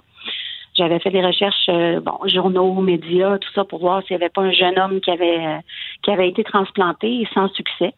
Euh, donc, j'ai eu l'idée de mettre en ligne euh, sur Facebook euh, des extraits de, de lettres que Simon et sa maman va- m'avaient envoyées. Puis c'est à ce moment-là, vu qu'eux avaient des indices et vérifiaient de temps à autre euh, ma page Facebook, ont vu les extraits et les ont, les ont reconnus. Euh, Donc, est-ce qu'on comprend, Madame Dubois, que lorsque le, le receveur veut communiquer avec la famille sans qu'on lui dévoile son identité, si vous, vous acceptez de recevoir une correspondance, par exemple, vous, euh, ça peut se faire, c'est ça? Oui, ça se fait par le biais de Transplant Québec de façon tout à fait anonyme. Donc, Simon et sa maman, ce qu'ils ont fait, c'est qu'ils ont écrit une lettre. Euh, Transplant Québec euh, la prennent, euh, la lisent pour vérifier qu'il n'y a pas d'informations sensibles, comme Simon a dit, et puis pour vérifier s'il n'y a pas des petits détails qui pourraient euh, identifier un lieu ou, ou quelque chose du genre qui permettrait de, de, retrouver la personne. Puis ensuite, ils nous appellent pour savoir si euh, on veut recevoir la lettre qui nous a été écrite. Dans mon cas, ça a été oui tout de suite. J'ai eu les lettres en main, puis trois jours après, euh, j'allais porter ma propre lettre là, à, à la destination de la famille euh, de Simon, mais sans toutefois connaître leur identité. Là. Euh. Transplant Québec est très, très, très rigoureux quant à ça. Euh, c'est pas possible par leur billet de retrouver euh, la famille d'un receveur ou d'un donneur. Et là, comment ça s'est passé lorsque le journal a, publié une entrevue euh, avec Simon Tétrault? Est-ce que déjà vous aviez un, doute sur l'identité de la personne ou c'est vraiment en, additionnant, si on veut, les, faits que c'est devenu euh, évident pour vous? Oui, c'est vraiment en additionnant les faits. Là. Moi, j'ai une cousine qui avait vu l'article qui me l'a euh, transmis par le biais de ma mère. Puis là, elle m'a dit, je pense qu'on a retrouvé le receveur du cœur de Sam. Puis là, j'ai lu l'article, j'ai écouté l'entrevue. Puis ce que Simon disait, ben, il y avait comme des petits éléments dans ma lettre euh, qui se répétaient. Fait que je trouvais que la concordance était quand même euh, assez flagrante. Donc, je suis entrée en contact avec Simon euh, comme une demi-heure après ah l'apparition de, de, de, votre entrevue. Ouais. Et comment ça s'est passé? Comment vous avez organisé la rencontre? Parce que ça a été très, très vite, là. quelques jours à peine après, dans le fond, vous vous êtes rencontrés. Oui, exactement. Moi, j'ai eu le. Je pense que l'article a paru l'entrevue, c'était le 1er mars, je crois. Et puis euh, le week-end suivant, euh, on a discuté sur Facebook. Puis les deux, on était euh, favorables à une rencontre. Donc on était disponible le samedi, fait que c'est là qu'on a fixé ça. Puis je me suis rendue à Québec. Comment ça s'est passé la rencontre? Ah, ça s'est très bien passé. Quand je suis rentrée, c'est sûr qu'il y avait un peu de fébrilité. Là, moi, je, je tremblais un peu de partout. quand je les ai vus, lui, sa mère, son père, ça a été comme si je les avais toujours connus, dans le fond. Euh, C'était quand même étrange. J'ai enlevé mes bottes, mon manteau, puis là, j'ai ouvert mes bras, puis j'ai dit viens-t'en, puis on s'est serré dans les bras l'un de l'autre, puis ensuite avec la maman. Euh, c'était c'était vraiment merveilleux. Là. Moi, c'était au-delà de mes attentes. C'était comme un c'était irréel. C'était comme si euh, mon rêve se réalisait dans le fond, ouais. Pourquoi c'était si important pour vous, euh, Madame Dubois? Ben, c'est sûr que de perdre un enfant, euh, on, ne peut pas expliquer ça. Là. Ben, tant qu'on le vit pas, on sait pas ce que ça fait. Mhm. c'est très difficile à, expliquer. C'est comme s'il y avait une partie de soi qui, qui, mourait, qui s'éteignait, dans le fond. Euh, puis le cœur, pour moi, c'était quelque chose, euh, ça a une symbolique très forte, là, le cœur. Et puis de savoir qu'il était à Québec, ça, ça me réjouissait parce que je me disais, bon, au moins il y a cette petite partie-là qui, qui va rester près de moi. Euh, puis de le retrouver, euh, je sais pas, comme comme je l'ai dit à l'atelier, c'est comme si mon fils avait mis euh, avait mis un enfant au monde. Chose que je ne connaîtrai jamais. Il pourra jamais me rendre grand-maman ou quoi que ce soit. Puis là, le fait de voir aussi Simon, ce beau jeune homme dans la vingtaine, hmm. pouvoir réaliser ses rêves, ses projets, ça fait, ça met un baume là sur sur ma douleur, c'est sûr. Est-ce que, parce que des fois, certaines personnes vont parler de, j'ai envie de dire, d'un aspect un peu spirituel euh, à la démarche, d'avoir une certaine forme de contact ou avec, avec votre fils. Est-ce que pour vous, il y avait un peu cet aspect-là ou c'était euh, uniquement le bon dont vous parlez, euh, l'utilité de, de, se dire que ben, votre fils aura permis à une autre personne de, de, de revivre carrément? Comment vous l'avez perçu? Ah, c'est plus ça. C'est le fait de, de retrouver Simon, c'était de d'avoir la chance d'être témoin euh, du miracle que, que mon fils a pu euh, a pu permettre. Puis euh, le contact spirituel dont vous parlez, ça je l'ai à tous les jours à l'intérieur de moi avec mm-hmm. moi avec mon fils. Puis c'est c'est pas c'est pas ça. C'est c'est vraiment de d'être témoin puis de pouvoir vivre là, les, les, étapes futures avec Simon de sa vie, de, des expériences qu'il va avoir, euh, des projets, ses réalisations, les enfants qu'il va peut-être avoir un jour, tu sais, grâce à ça. Fait que euh, c'était vraiment plus dans ce sens-là que, que je voyais notre, euh, notre réunion. Pensez-vous que vous allez garder contact avec lui? Ah, assurément. Euh, on se parle à tous les jours, plusieurs fois par jour. Euh, ah oui. On, se parle, oui, on se parle de notre quotidien. Il y avait une panne en fois. J'ai dit bon, t'as-tu regardé la télé? Parce qu'on a une autre entrevue qui est euh, qui est supposée être en ondes à TVA. ça serait en principe ce soir vers 18 h mais j'ai pas eu la la, la, la, confirmation encore par Monsieur Sébastien Dubois. Mais donc je lui disais, tu regardes ça? Il dit, ah non, il dit, il y a une panne, il dit, c'est plate, il n'y a rien à faire. Puis, on, on, se parle de notre quotidien comme ça, là. Comme, un peu comme si c'était euh, un membre de ma famille ou un de mes enfants. D'ailleurs, j'ai un, fils Sébastien qui a son âge. Donc, euh, c'est ça, j'ai comme un petit peu ce lien-là avec lui, je dirais. Puis le lien que- avec, excuse-moi Jonathan, Non, non, vas-y, vas-y, le, le lien avec la maman aussi, est-ce qu'il va demeurer? Parce que j'imagine qu'elle qu'elle peut, dans un sens, comprendre un peu ce que Oui. vous vivez. Tu sais, elle, elle a passé tout près de perdre son fils. Oui, c'est ce qu'elle me disait. Tu sais, elle, elle comprend pas totalement, mais elle sait un peu dans quel état d'esprit euh, j'ai pu me trouver là dans les heures là qui ont qui ont, qui ont précédé le décès de de Samuel. Puis oui, euh, Hélène et moi, on est en contact aussi. euh, à date, on s'est parlé aussi presque à tous les jours. Euh, c'est des gens que je veux revoir. On veut aller ensemble à, à Saint-Urbain euh, sur euh, sur la tombe de, Samuel. Euh, j'ai dit à Simon que je voulais l'amener au quai de Baie-Saint-Paul, à l'endroit où j'ai pris euh, quelques photos avec Samuel, puis lui montrer des endroits qu'il aimait. Est-ce que vous avez l'impression que dans, votre démarche, dans votre deuil, depuis que vous avez rencontré Simon, depuis que vous, vous, connaissez son existence, depuis que vous avez pris contact avec lui, est-ce qu'il y, est-ce qu'il y a quelque chose qui a changé? Euh, c'est sûr que ça m'aide, ça m'aide beaucoup. Euh, avant, il y avait toujours une certaine euh, noirceur qui euh, qui planait là, dans mon dans mon deuil.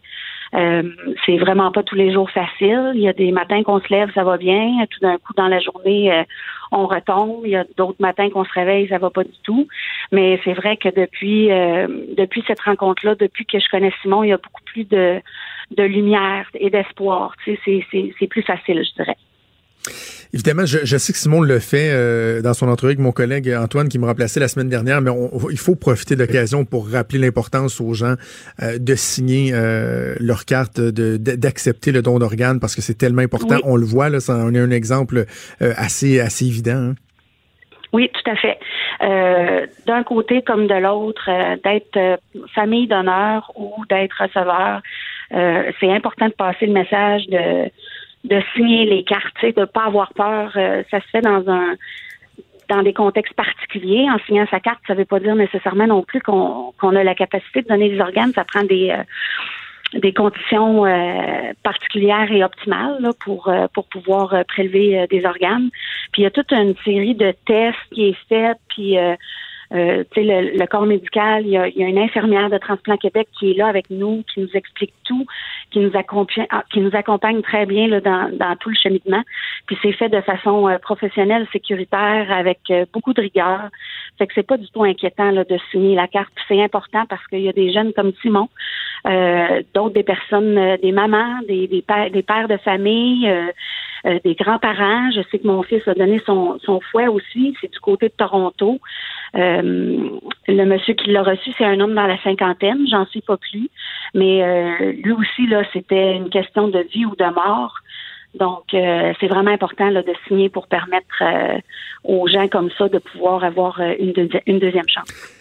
En terminant, Mme Dubois, à la lumière de ce que vous, vous avez vécu, est-ce que vous seriez favorable à certains euh, allègements, assouplissements dans les critères de Transplant Québec pour euh, favoriser euh, le lien entre les- les- la famille d'un donneur et d'un receveur? Je sais qu'il y a des gens qui ont déjà fait des, des démarches en ce sens-là, qui voient même ça comme étant un certain droit de savoir qui est le donneur ou qui est le receveur.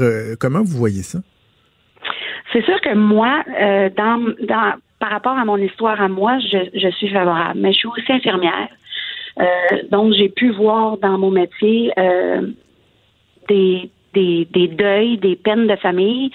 Puis je sais que si Transplant Québec voulait se tourner de, côté, de ce côté-là pour permettre aux familles de pouvoir se rencontrer, euh, probablement que ça, il y aurait besoin de, de, de psychologues, d'une équipe là, euh, bien complète pour faire des analyses là de chacun des côtés, à savoir euh, si euh, si les gens sont prêts, parce que oui, c'est vrai que ça peut causer euh, certains chocs émo- émotifs chez chez certaines personnes, mais c'est du cas par cas. Fait que c'est pour ça que ça vient, je pense, difficile du côté de Transplant Québec euh, de s'impliquer dans des démarches comme ça, puis tu sais d'assurer le suivi après pour savoir si tout va bien. Euh, c'est sûr que notre histoire à nous, elle est particulière. On était prêtes euh, tous les deux euh, pleinement, entièrement, Mhm. chacun de notre côté.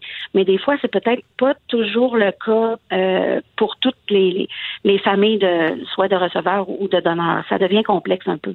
Absolument, absolument. Ben, euh, Madame Dubois, je trouve que c'est une belle façon d'honorer la mémoire de, de, Samuel que de raconter euh, l'histoire de, de, Simon, l'histoire euh, de votre rencontre, puis de démontrer que Mm-hmm. au travers du drame, il peut y avoir aussi du beau.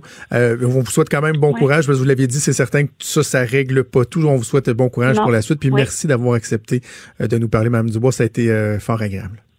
Ben merci, ça a été un plaisir pour moi. Bonne journée. Merci. Au revoir. Franchement dit. Jonathan Trudeau. Et Maude Boutet. Appelez ou textez au 187 Cube Radio 1877 827 2346. Cube Radio. Cube Radio.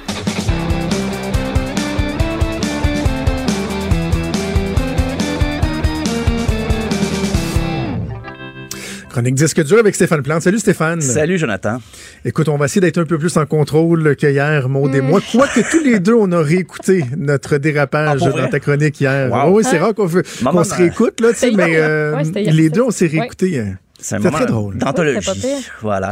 C'était euh, vraiment très, très drôle. Euh, je, trouve ça, je trouve ça bien intéressant de, de- de parler de, de ce dont on va parler aujourd'hui parce que des cas de plagiat, on Oui. en voit passer, puis bon, il y a des chicanes devant la cour, mais de voir qu'une chanson aussi vieille que Stairway to Heaven Oh, oui. était encore, faisait encore l'objet de chicanes devant les tribunaux aussi récemment que, que- qu'il y a quelques jours, quelques semaines. Oh, oui. C'est c'est assez particulier, là. Et je dirais même que je serais pas surpris que ça rebondisse encore. T'es-tu sérieux? Ah, je serais même pas surpris pour vrai. Et ça a débuté en 2014. Donc la chanson avait quand même quelques décennies derrière elle. C'est le fils du chanteur euh, Randy Wolf qui était avec le groupe euh, Spirit. C'est la pièce Taurus qui était sortie en 68, donc avant, bien sûr avant Stairway to Heaven. Et le groupe euh, Taurus avait déjà joué avec Led Zeppelin. Et Jimmy Page, le guitariste de Led Zeppelin, a la mauvaise réputation des fois de s'approprier comme ça des, des, des mélodies, des suites d'accords. Oh. Et on va, on va comparer d'ailleurs les deux pièces. Ah oui, Tout ben oui, d'abord, ben oui. la version de Led Zeppelin, Stairway to Heaven.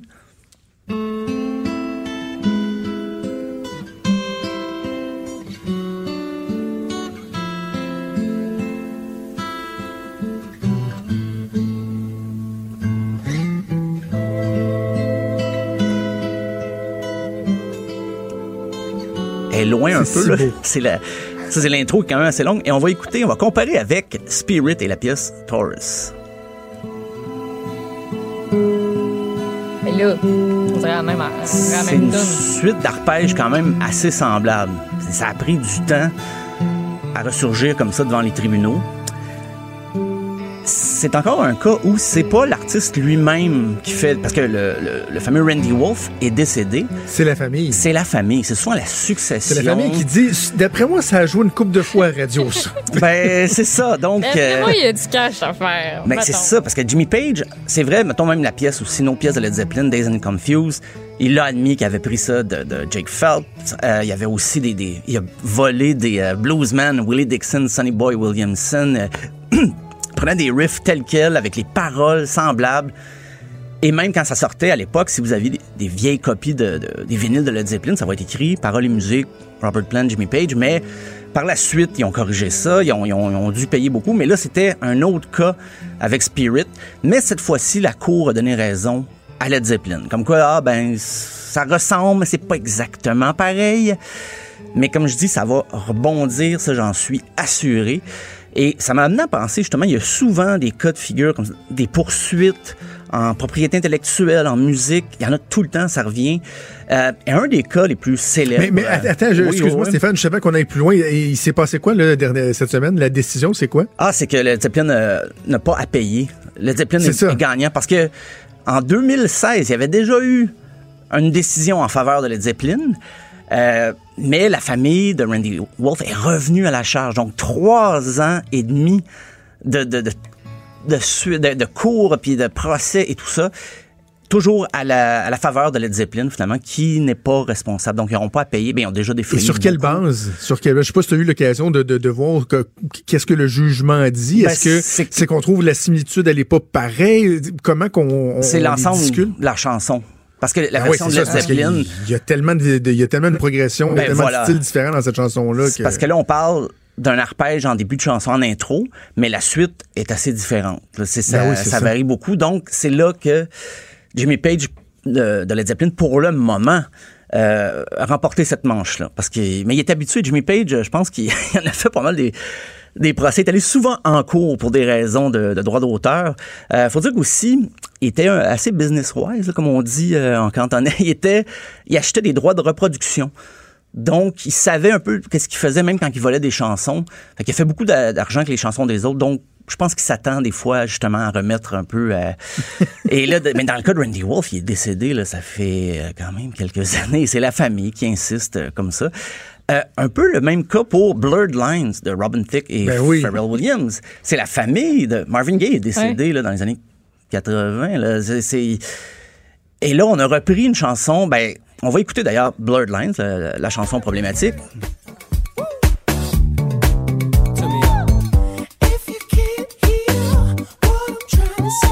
Elle a été brûlée, là. cette tune-là, pareil. Ah, hein? écoute.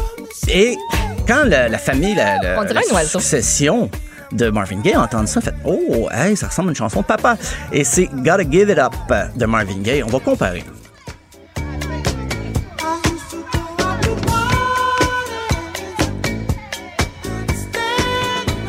Il manque juste le, le bruit d'oiseau en arrière. Mais en même temps, tu sais, je, je sais qu'ils ont été obligés de payer euh, des millions de, des 7 millions de dollars, millions. mais sais, je trouve le, la- le feeling de la tune est quand même différent. là, Oui. Ben, il y avait une des, des juges euh, qui avait dit là, là, si ça. Si on associe ça à du plagiat, on vient d'ouvrir une porte là, qui ne se refermera jamais. Ouais. A can of worms. Exactement. Donc, elle avait dit, ben, parce que la mélodie n'est pas tout à fait pareille, la ligne de basse est pas pareille. Et le plus drôle, c'est que Robin Thicke avait dit, ben, oui, oui, c'est un hommage à Marvin Gaye. Moi, je l'aime, Marvin Gaye. Et ils ont été bons joueurs quand même, Pharrell Williams et euh, Robin Thicke. Ils ont donné, c'est ça, 7 400 000 à la famille en disant, OK, ça va, le garde.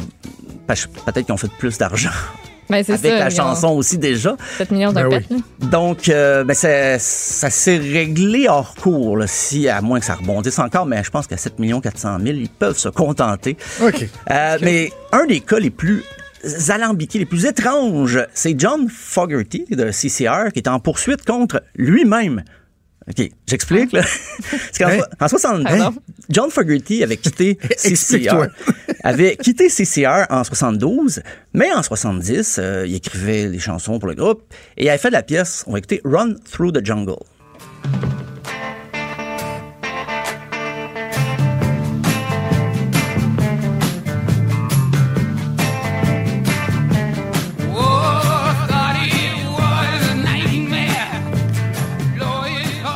En 72, euh, il quitte CCR et c'est ça en est suivi une querelle. Là. Quand il a quitté CCR, il a vraiment claqué la porte. Puis c'était pas pour euh, relever des nouveaux défis, là, comme on, on lit sur LinkedIn des fois. Là. C'était vraiment, je quitte le groupe, j'en ai assez et tout ça. Donc, il avait cédé ses droits à la compagnie de disques qui avait été Fantasy Records, qui avait été créée par CCR. Mais lui, il en avait tellement assez qu'il est parti puis en disant bon, c'est fini. Mais en 85, il fait un album solo et il écrit la chanson Old Man Down the Road.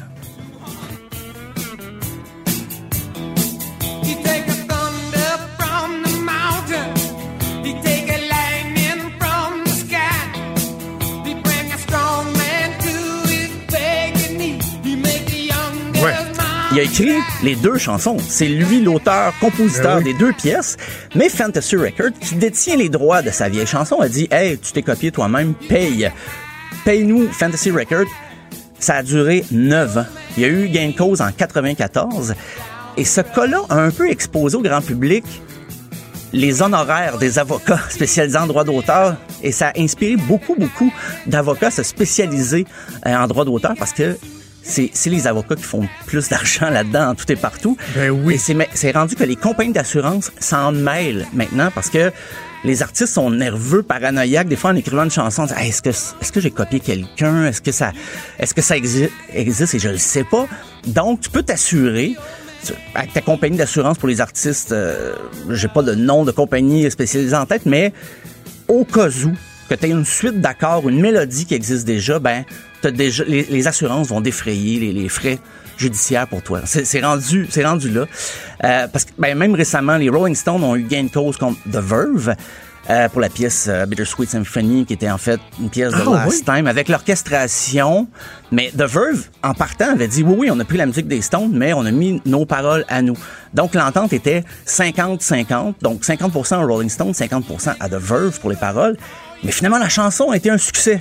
Alors, on est l'ancien gérant des Stones est revenu à la charge et maintenant, messieurs Jagger et Richard détiennent 100% des droits de la chanson.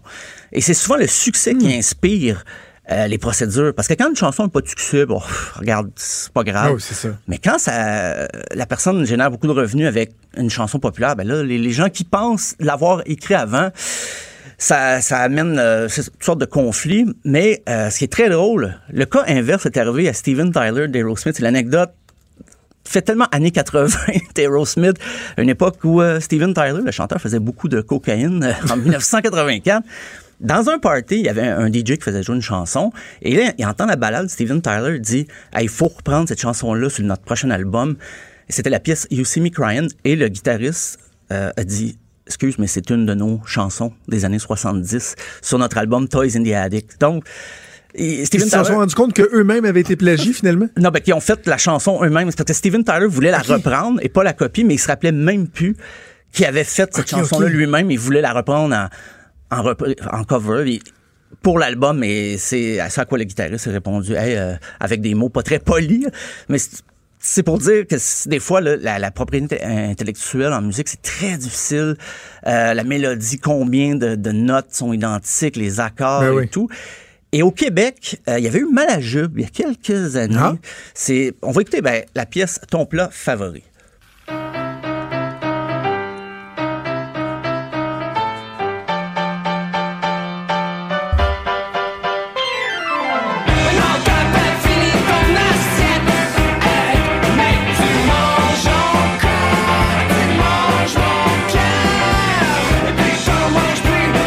2006. Mais en 2010, une chanteuse new-yorkaise du nom de Cathy Costello a sorti ça, la pièce Kaleidoscope Machine. Ben voyons. Ah, barnouche, OK.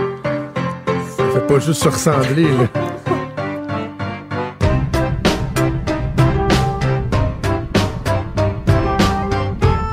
Et tout ça à cause de- du euh, fameux patineur américain Perez Hilton. Sur son blog, il avait dit Mon coup de cœur de la semaine, c'est Cathy Costello et tout ça. Et des fans de Malajube avaient fait Oh Wow. mon Dieu, ça ressemble un petit peu. Et même le clip était semblable. Ben, voyons. Euh, ça a duré cette histoire-là, puis c'est en 2016, semble-t-il, que les gars de Malajube ont fait OK, regarde, c'est beau, là, on veut pas, on veut pas continuer ce- cette espèce de querelle, cette guéguerre. euh, Ah, Juste que dans le vidéoclip, pousse ta loque, mais pousse égal. Oui, oui, À un moment ça. donné, juste la clip, chanson, ça va être correct. les capable d'avoir de l'inspiration ailleurs. C'était vraiment ressemblant, mais peut-être qu'elle euh, elle avait dit ah ben c'est parce qu'habituellement j'écris mes chansons toute seule, mais là j'avais quelqu'un pour m'assister et c'est cette personne-là probablement qui a volé. Moi je connaissais pas Malajube.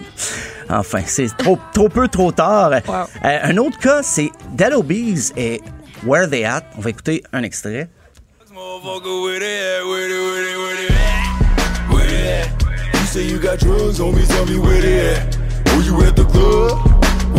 C'est quand même la deuxième fois que cette chanson-là joue sur nos ondes aujourd'hui, puisque dans du Trisac, on l'a fait euh, Ah écouter ce matin dans la chronique euh, c'est d'Anaïs, parce qu'ils vont, euh, ils vont jouer avec l'OSM, et donc euh, Dead Obies deux fois dans la même journée. Eh, c'est une On grosse l'aura journée. entendu ici. Mais il y a eu un groupe, et là, c'est un boys band de Los Angeles, Pretty Much, qui a sorti la pièce Teacher. On va écouter un extrait.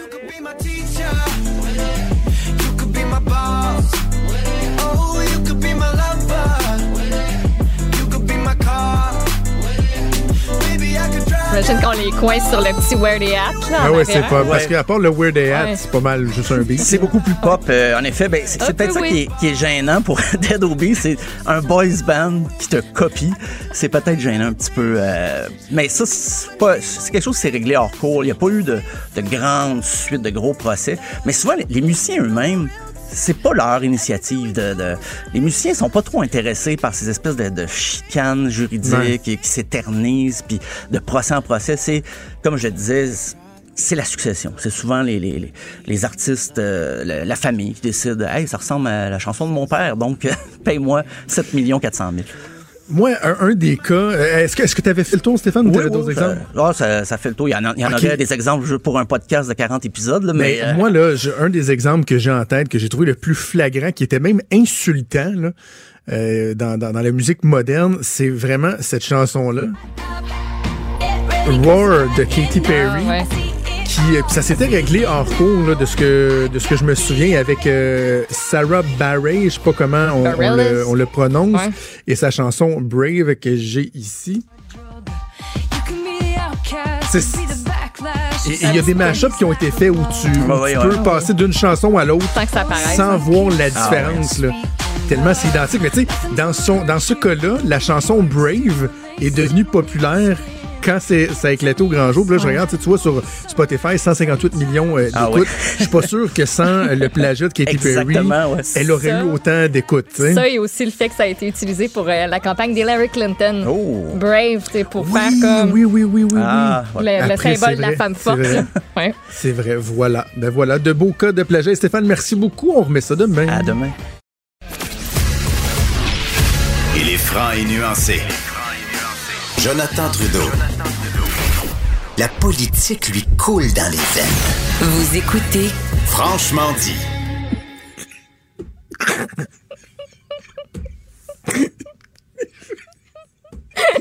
C'était pas fallait, on fallait pas que ce soit ça. Maude, c'est ta chronique, la parole est à toi. Pas donc. Pardon.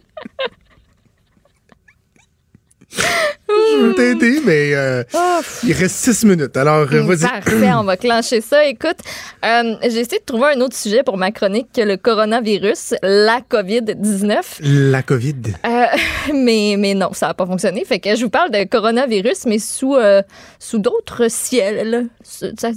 D'autres cieux? Ben, sur d'autres hospices, ou, euh, d'une autre façon. ça, sera, ça sera pas On facile. est là. fragile. Euh, donc, oui, coronavirus, euh, ça nous amène à penser à notre hygiène, ça nous amène à penser au sûr. lavage des mains. Euh, et malgré le fait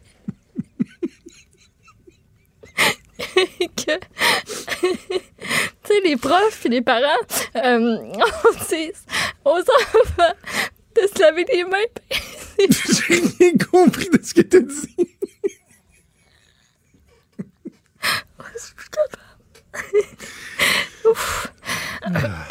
Bon, OK. Malgré qu'on dise aux enfants de se laver les mains.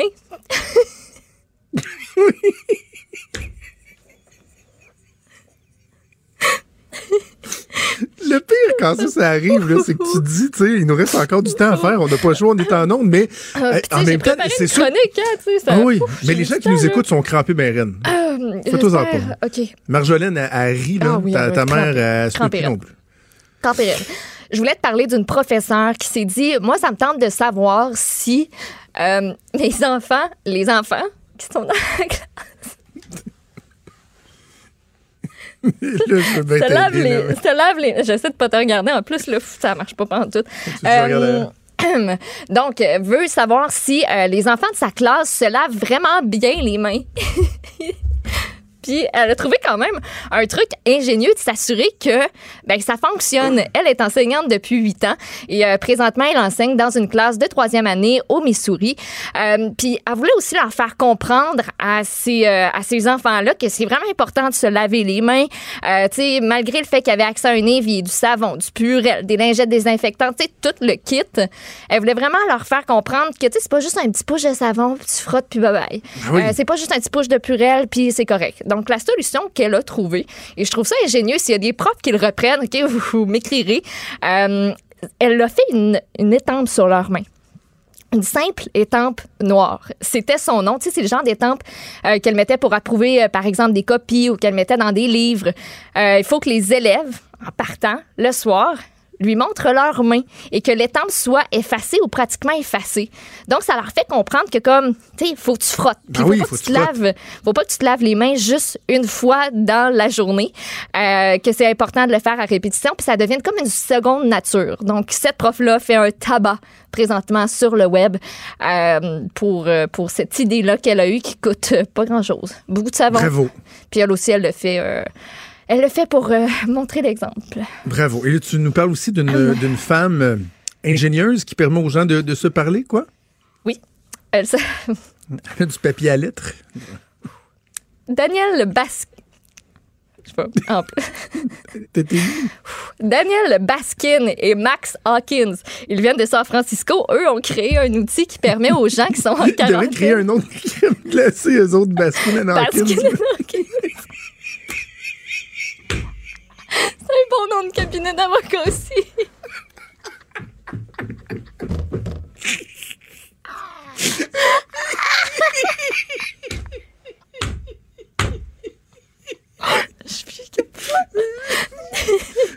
Mais non, ils ne sont pas avocats, ils n'ont pas de société de crème glacée non plus. Eux sont plutôt dans la technologie. Donc, on crée un, euh, outil qui permet aux gens qui sont en quarantaine à cause du virus partout dans le monde de pouvoir se parler. Puis là, tu dis, ben là, c'est quoi le trip? J'ai mon téléphone, je peux parler à qui je veux, même si je suis isolée puis en quarantaine, parce que ça s'appelle Quarantine Chat. C'est inclus dans une autre application qu'ils ont, euh, qu'ils ont montée aussi. Euh, eux, ce qu'ils veulent, en fait, c'est mettre un peu de, de magie, de spontanéité, de surprise dans la vie des gens qui sont en quarantaine et de pouvoir faire en sorte qu'ils soient connectés puis qu'ils puissent se partager leur réalité. Parce que, mettons, là, toi, tu tombes en quarantaine demain, là, puis tu veux me parler. Ouais. Ben, c'est bien le fun, mais moi, je comprendrai pas ta réalité. Puis, euh, donc, c'est vraiment ça le but de Quarantine Chat. Donc, tu entres ton numéro de téléphone et à tout moment, tu peux recevoir un appel de quelqu'un avec qui ils t'ont mis en contact quelque part dans le monde Qui est en quarantaine. Qui est en quarantaine aussi. Donc, tu peux partager ton expérience avec cette personne-là. Puis, euh, ben, elle, ça lui est venu l'idée parce que euh, il y a trois ans, elle-même s'est retrouvée en isolement parce qu'elle avait une mononucléose. Puis, elle s'est dit, ben, il me semble que ce serait le fun d'avoir quelqu'un qui me comprend parce que là, euh, mes amis, euh, c'est pas fort fort. Donc, voilà. C'est bon. Juste à dire que ma montre vient de me... Elle m'envoie des petites alarmes des fois comme ça. Montre, elle vient de marquer respirer. Une minute de respiration profonde peut réduire le stress. Non, m'a dire, ça va être correct. J'ai réduit mon stress assez pas pire dans les dernières minutes. Hey, C'est déjà tout le temps qu'on avait. C'était pas mal le fun. Oui. Un show fort occupé, fort varié, intéressant, divertissant, touchant. On a tout fait ça dans un même dans un même deux heures de radio.